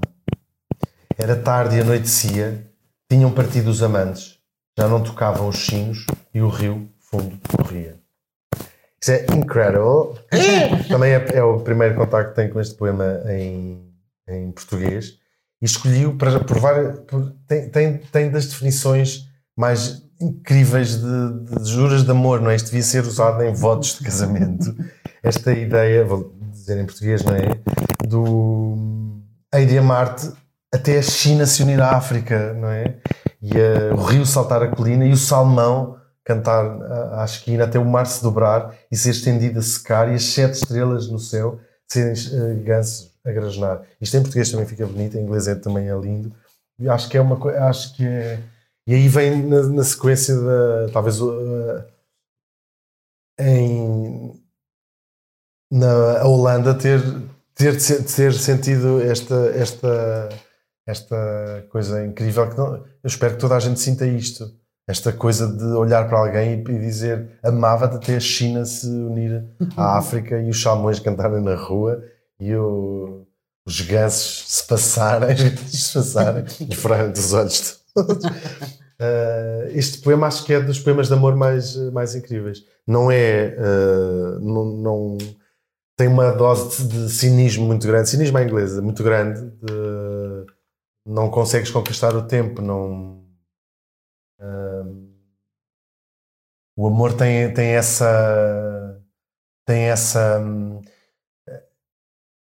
Não sei se ele é, ele é limitado mesmo. Não sei, ele é limitado. Uh, porque pode-se contrapor este poema que o amor eterno podia ter escolhido. Eu tive quase para fazer os jogos, é, é, só são 10 para pôr aqui o Vinícius de Moraes, esse hum. homem incrível, eterno enquanto que nos, dura. diz, que nos diz nesse poema, incrível, o amor eterno enquanto dura, parece quase uma, um bocadinho uma resposta, uma resposta hum. a este poema. Um, mas há, há, há, qualquer coisa neste poema que, para, para, além da belíssima declaração de amor e para além desta ideia de que os amantes não conseguem vencer o tempo, um, neste final que diz os amantes foram-se embora e o rio continuava a correr, um, há qualquer coisa que é, é, é assim que faz sentido é assim que faz sentido. É mais importante o rio começar a correr. E a vida é uma bênção, não é? Também é diz aí às sim, tantas. Sim, Ou seja. Uh... Ainda que não te possa abençoar, que é assim, ainda que não possa, exato, não possa abençoar. É, eu acho. É, como eu disse, nem todos são os meus poemas preferidos, porque escolhi-os por razões uh, biográficas. Biográficas. Este é um dos meus poemas preferidos uh, ever. Já sim, o enviou, tô... ofereceu a alguém? Costuma trocar já, poesia quando já, está apaixonado? Já, já, já, já, já aqueles versos uh, já, já os mandei. Não os mandei muitas vezes, talvez tenha mandado só uma. mas já, e, mas... já me zangava-me, sim, agora sou, eu sou menos dramático, mas já, já me zanguei com amigos, com, como diria o ir pôr trechos de, de livros de pessoas a zangarem-se com amigos.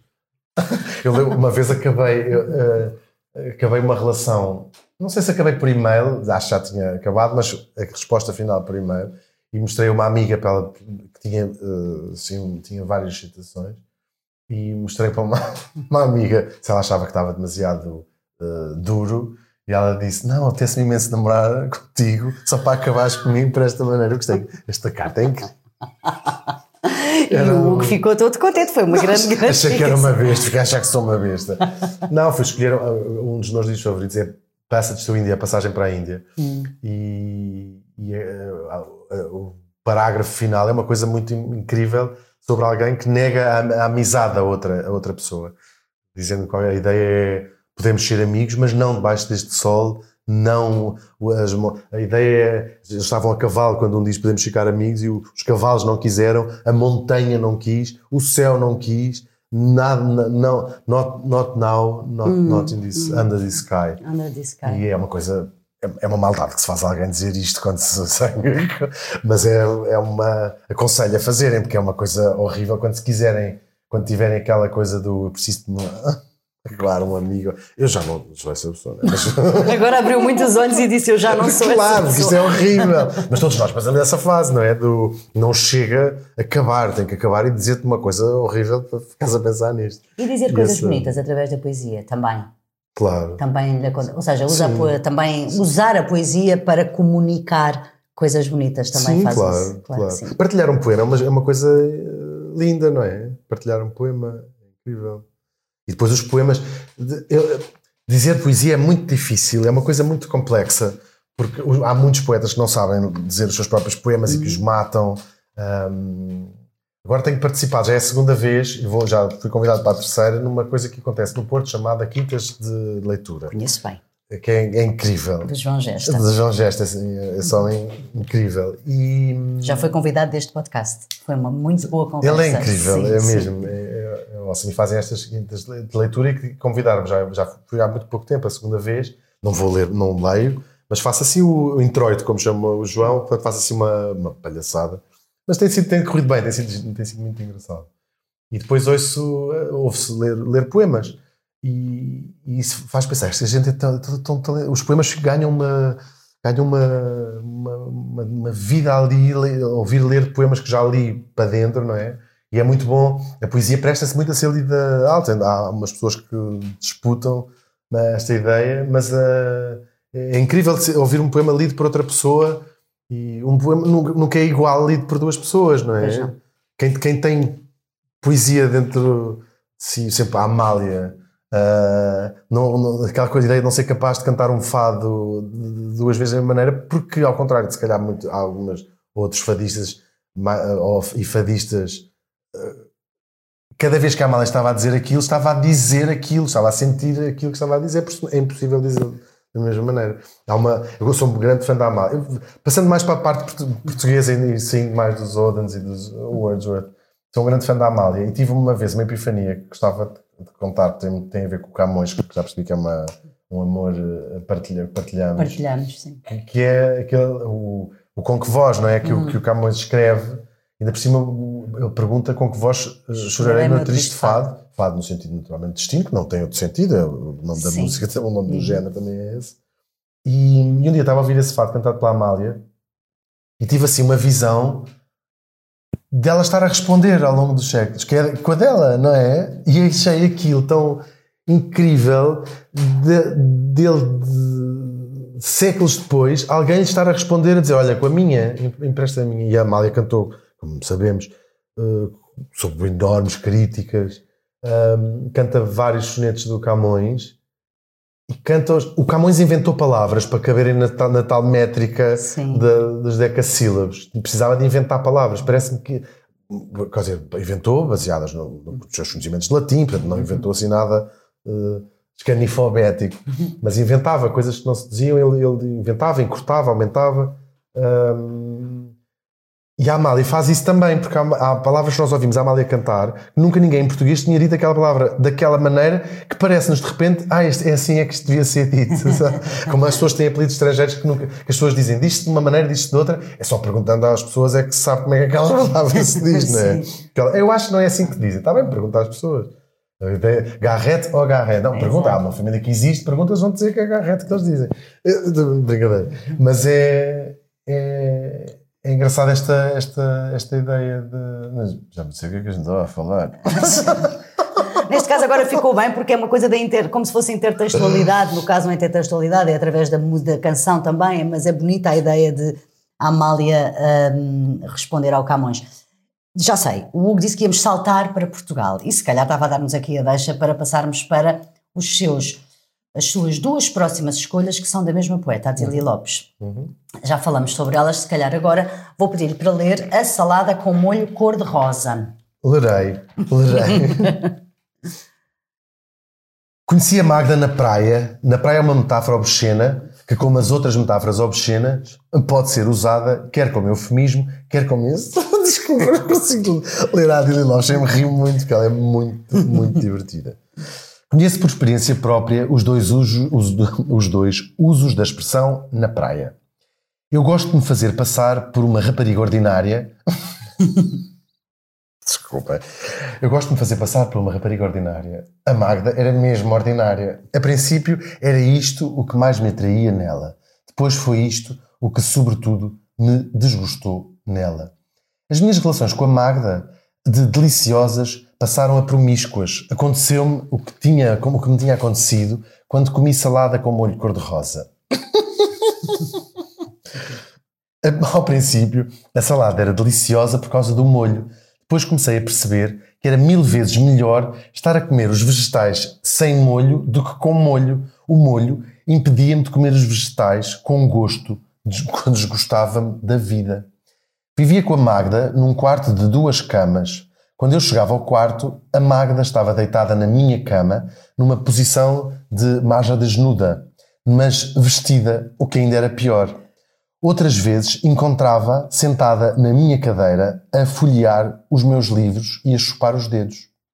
A Magda era uma intrusa depois de ter sido, depois de ser Yvutin, quer como intrusa, quer como ser Yvutin, ela era para mim uma fonte de perturbação. Eu não era casta, não porque me entregasse com a Magda, que era aliás uma praticante profissional do safismo, a um prazer que alguns dizem vicioso, só lhe toquei uma vez, sem querer, e pedi-lhe automaticamente desculpa. Mas porque com a Magda não tinha prazer nenhum. Acho que o prazer é casto. O que não é casto é o simulacro do prazer, ou a renúncia ao prazer, tanto o simulacro como a renúncia. Um dia voltei ao quarto e a Magda tinha desaparecido, sem deixar marcas. Custou-me não encontrar o chiqueiro próprio da Magda, os meus cigarros fumados, o meu cinzeiro cheio de beatas, sujas de batom o que me faziam lembrar dentes cuspidos após uma briga. O Las Moradas, antes do Cálculos, na minha estante, quando eu me habituei a pôr esses livros por ordem inversa. O que me custou foi tudo ter acabado como tudo tinha começado. Como se nada tivesse passado durante. Ora, o que se passou durante ainda hoje me incomoda e, portanto, deve ter acontecido. Isto é incrível, isto é o que a Dili Lopes faz, que é começa, riste imenso, tem imensa graça, tem imensa graça e acaba Mas com depois... esta coisa inacreditável que eu até que vou ler outra vez, que é o que me custou foi tudo ter acabado como tinha começado, como se nada tivesse passado durante. Ora, o que se passou durante ainda me incomoda hoje e, portanto, deve ter acontecido. Isto é incrível.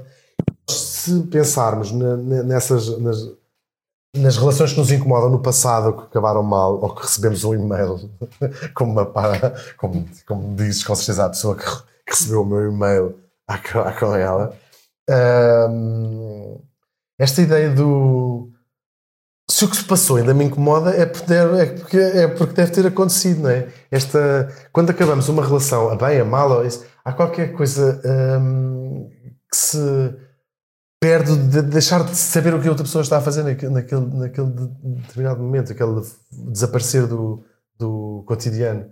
Esta ideia de nos ser-nos negada até a entrada na intimidade da, da outra pessoa. Um, a Adília Lopes é incrível. Conheci a, a, a Adília Lopes, eu estava a viver fora e alguém me levou a obra quando saiu a obra. Uhum.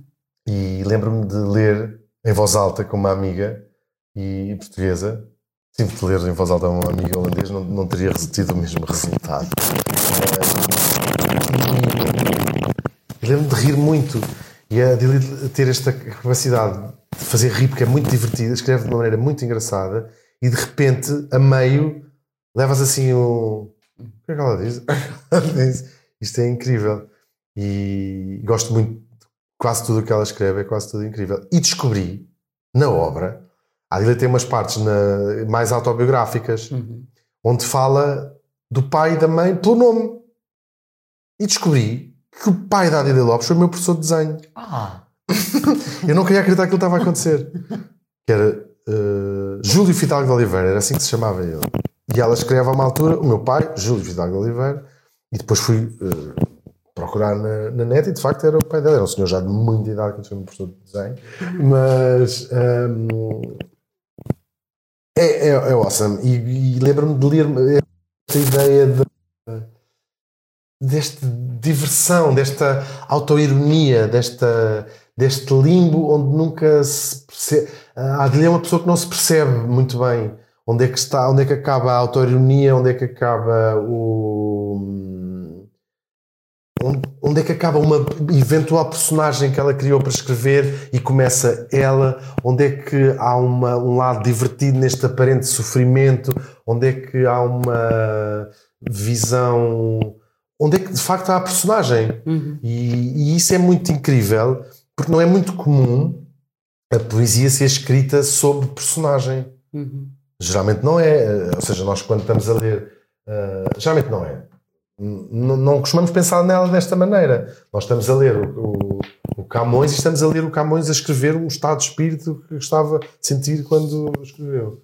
Por exemplo, nas, na, na Adília isso não é claro. Ela se calhar está-se a rir imenso de nós acharmos que a mãe dela era uma grande cabra. e era ótima e tinha uma relação maravilhosa. E depois tem estas, estas ideias assim muito. E esta é a poesia do cotidiano, fazer poesia com o apanhei o autocarro para ir para o técnico quando andava a estudar no técnico. Acho isto tudo incrível, acho isto tudo maravilhoso. O próximo poema também é da Também é Adélia. dela e representa, eh, tem uma. chama-se A Maneira de Vieira. Estou a rir. Mas eu não morro nunca e eternamente busco e consigo a perfeição das coisas porque sou ateniense e grega. Isto é awesome. Por que é que eu escolhi este? Por, eu escolhi este poema para re- representar todos os poetas que não tive hipótese de escolher Hum, hum. eh, aqui. Nós sabemos que isto é uma graça da eh, Adília, eh, a Vieira do título é a Vieira da Silva, que desenhou a estação do metro da, da cidade universitária em Lisboa. E os versos são E de tem os Cesário. versos de Cesário e uma frase ah, de Sócrates. ah, este não sou ateniense nem grego, sou cidadão do mundo. Ahm, e ela faz este- esta graça eh, gira. Tem a ver, de facto, com a, a poesia do cotidiano. é? Isto é uma coisa que está escrita na- nas, nas paredes do metropolitano. Ahm, e e é, no escolhi, a, a razão é essa. É, está em homenagem a todos os, pôde os poetas que não pude porque- trazê-lo. O Cesário é, é incrível podia estar aqui.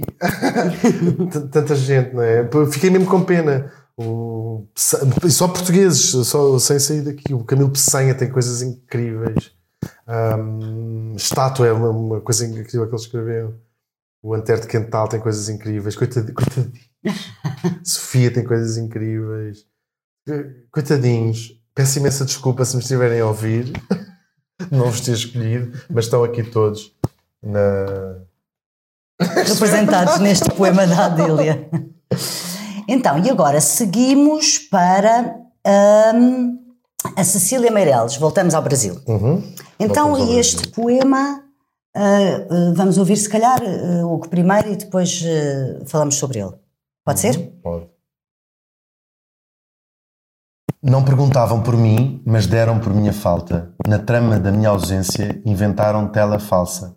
Como eu andava tão longe, numa aventura tão larga, entregue à metamorfose do tempo fluido das águas, como descera sozinho os degraus da espuma clara, e o meu corpo era silêncio e era mistério minha alma, cantou-se a fábula incerta segundo a linguagem da harpa, mas a música é uma selva de sal e areia na praia, um arabesco de cinza que ao vento do mar se apaga. E o meu caminho começa nessa franja solitária, no limite sem vestígio, na translúcida muralha que opõem o sonho vivido e a vida apenas sonhada. Porquê Ela, este? ela é awesome, ela é incrível. Eu estou a sentir cada vez que acaba um poema de que ela é awesome. Ela é awesome. Mas ela faz. uh, sa- saiu agora há pouco tempo uma antologia de poemas dela Uh, já uma, ela, a Amália canta só um, canta uma coisa dela. Canta mais que uma, mas canta uma coisa que é que ela pôs o meu sonho no navio, que é, é provavelmente das coisas mais tristes que a Amália canta. É um poema tão triste. E fui logo procurá-lo na, na, na antologia para, para lê-lo, que é engraçado dele. E tem um. tem um verso final que até a Amália tirou de tão dramático e triste que aquilo era a Amália. Qual é? Qual é? Agora não consigo lembrar-me de qual, mas, é, mas, mas se aquilo acaba, o meu sonho desaparece, o meu sonho desapareça e aquilo ainda é. tem um acaba dizendo ainda pior, tipo, se acham que isto era triste, então agora também lá mais isto. e a, na, na antologia, ela está, está com uma. Está, tem uma, um retrato dela a rir e assim agarrada assim à espera. Assim, isto é publicidade enganosa. As pessoas vão comprar isto a dizer, ai que mulher tão bem disposta. E ela é trágica, mas, mas uh, incrível. Este poema hum, tem muito a ver com aquilo que falámos ao, ao início, desta dualidade entre uh, a nossa vida interior e aquilo que é a nossa vida exterior. Eu penso que este poema é exatamente sobre isso uhum. e sobre esta ideia do a capa do livro está tudo awesome, então inventem lá essa narrativa que vocês querem sobre mim, o meu mundo interior uh, está, está aqui, eh, aqui dentro. Nunca sabemos, não é? Na verdade. Sim, eu, eu não, até não pode parecer que, que uma pessoa é A ou B ou C, mas na verdade não sabemos. Até, olha, pegando nesta ideia da empatia, há também aquela ideia de que hum, devemos ter atenção na forma como tratamos os outros, porque nunca sabemos, na verdade, como é que eles estão, não é? Uhum. Porque a vida, sim, a vida, o mundo interior e a vida interior são coisas que não, muitas vezes não estão cá fora. Não tem necessariamente de estar, não, não é? Esta, para mim, esta, é, o estar sempre supostamente bem alegre, bem disposto, ser sempre solar, era uma forma de afastar a intrusão que, que, que, às vezes acontece quando as pessoas não estão bem no seu mundo interior. Eu lembro daí de, sempre senti isto e acho que há, há uma, é no uh, retrato de uma senhora uhum. um, do Henry James. Ele fala às tantas, através da sua personagem, que diz: a ideia é que esta a personagem tinha na, na antecâmara do quarto uma, uma banda, de, um quarteto de, de cordas, cordas, uma orquestra, uhum. né, que tocava dia e noite sem parar, estava sempre a tocar música. E que diz a personagem prestava dois serviços, que é afasta de mim os sons do mundo e dá a ideia a quem passa que vive numa festa constante. E esta ideia é incrível e, no fundo, é, é um bocadinho de sentido. Tipo, ah, se calhar é isto mais ou menos que eu faço. E porque nós, quando, quando o nosso mundo interior preenche-nos muito a nossa cabeça. E as pessoas mais uh, introspectivas ou mais tímidas são muito acossadas pelo mundo à sua volta uhum. que as obriga a, a, a, o que é que tens, ou está tudo bem, ou a falar, ou isto ou aquilo. E Portanto, esta banda de música é ótima porque ninguém, ninguém chateia mais a perguntar, a perguntar. É uma barreira, não é? Como Sim. se fosse um filtro. Sim. Último poema, Hugo. Já é o último, não é? Parece que sim. Uh, estamos, a chegar, estamos, a chegar. ah, estamos a chegar ao fim. sim. Este fui buscar um poema um, queria escolher um poema holandês uhum. uh, e há uma edição muito engraçada chamada Uma Migalha no, na, na, na, Saia do Universo, que é uma antologia de poemas uh, holandeses Holandês. traduzidos para português. E escolhi de um tipo chamado Hans Varen, com a tradução do Fernando Veríssimo, e é assim: Claro que o moço na duna teve de notar que eu o olhava intensamente. Claro que depois passou por perto de mim, com muitos movimentos dispensáveis mesmo fazendo como quem diz que não me via. Claro que começou um balé de primavera com um miúdo amigo e uma bola. Claro que se fartou, em jeito demasiado à menina, de passar a mão pelos longuíssimos cabelos e olhou por cima do ombro ao fazê-lo. Dentes brilhando num rosto escuro. Claro que mais tarde se deitou, mastigando indolente um pé de erva, naquele tocante calção de banho desbotado, sozinho numa quente concavidade da duna. Claro que me afastei sem barulho, e despercebido, e claro que passo o dia a arrepender-me disso.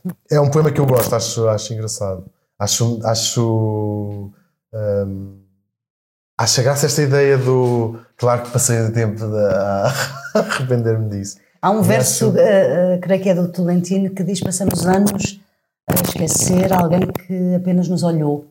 Uh... Mas é incrível, isso é mesmo, é mesmo verdade. Era, e a, a, boleia deste poema. E a, toda, eu acho que toda a gente tem uma história um bocadinho dessas. Mas faz-me muito pensar nessa aleatoriedade do onde é que poderia estar a nossa felicidade. E quem já viveu em vários sítios, quem já experimentou muitas coisas, há uma. Ah, penso muito nisso. E se eu fosse morar para o Cairo e fosse no Cairo, imagina, aquela coisa de pensar: será que é no Cairo que está a minha, minha pessoa? A minha pessoa? E o que é que o Hugo faz nessas situações? Assim, vai falar ou não? Vai-se embora? Sim, ah, ah, sim, eu acho que hoje em dia vou. Eu sou Vai. muito preguiçoso, mas às vezes sim. Uh, o que estamos a terminar, mas eu não queria uh, terminar este podcast sem uh, fazer-lhe aqui mais duas ou três perguntas e uma prende-se com o seu interesse particular na história, esta até por causa desta rubrica que tem na Antena 3, e o interesse e o, e o momento que o mundo está a viver, cá, uhum. e global. Uhum. Uh, e queria perguntar-lhe se acha que vamos aprendendo alguma coisa com a história ou nem por isso. Um, acho que não, até porque não, não, ah, não, não a conhecemos bem, não é? Uhum. Um, o mundo está numa. Conhecer bem a história permite-nos várias coisas. Permite-nos uh, perceber que estamos a passar uma situação muito complicada, mas que não é original. Hum. Uh, é rara a altura histórica, se isolarmos em blocos de 50 anos, onde cada geração não tenha sido os seus enormes desafios gravíssimos.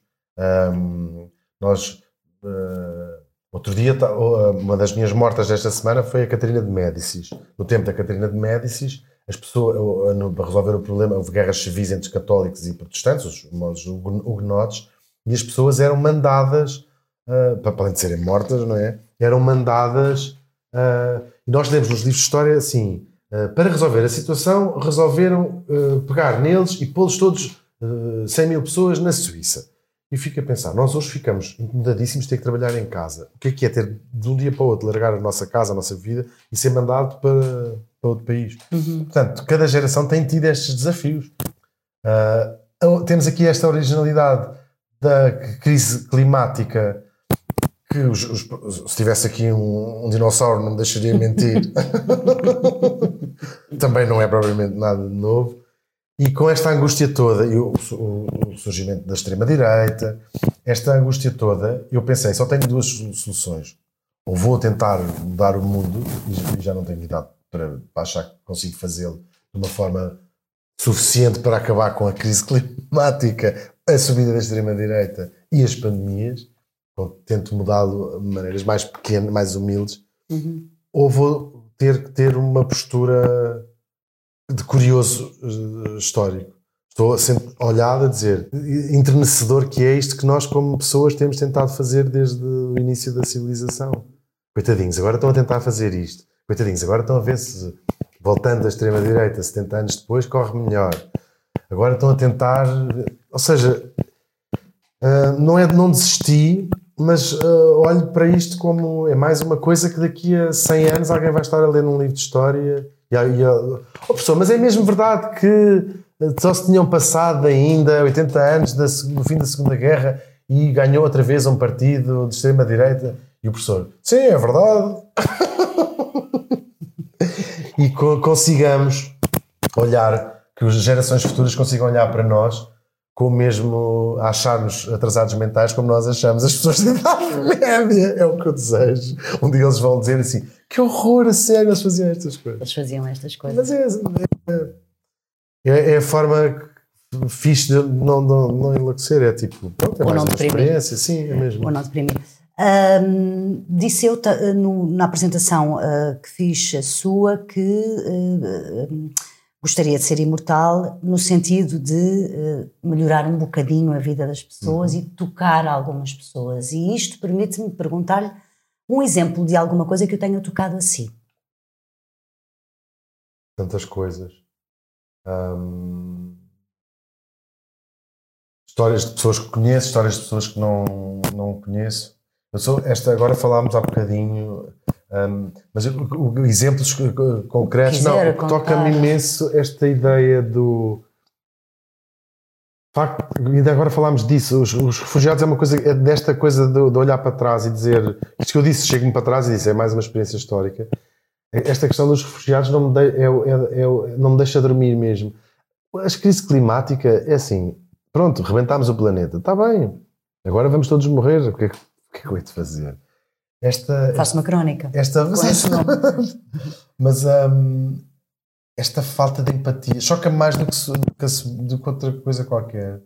Esta falta de ver. Os ingleses têm uma expressão muito, muito que se aplica muito que é there, but for the grace of God go I. Se não fosse Deus, aquilo era eu. E Deus ou destino ou o que seja. E hum, países como Portugal, país, o país que teve um milhão de gente imigrada,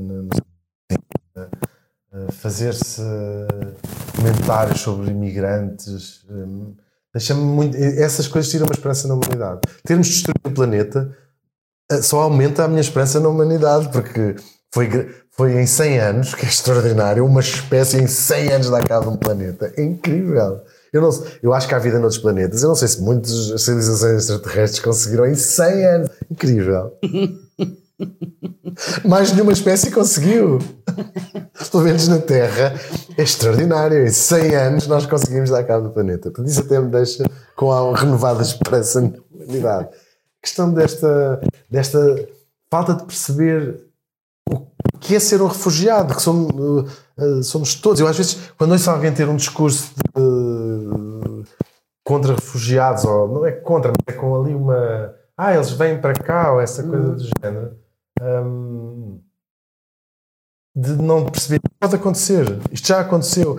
Lembro também de, no, no outro. Estou-me a lembrar flash de coisas que me marcou. Uma, uma tipa, começam a, uma sobrevivente do Holocausto, eles começam a, é um tipo que faz um documentário sobre ela quando ela tem, imagina, 90 anos. Uhum.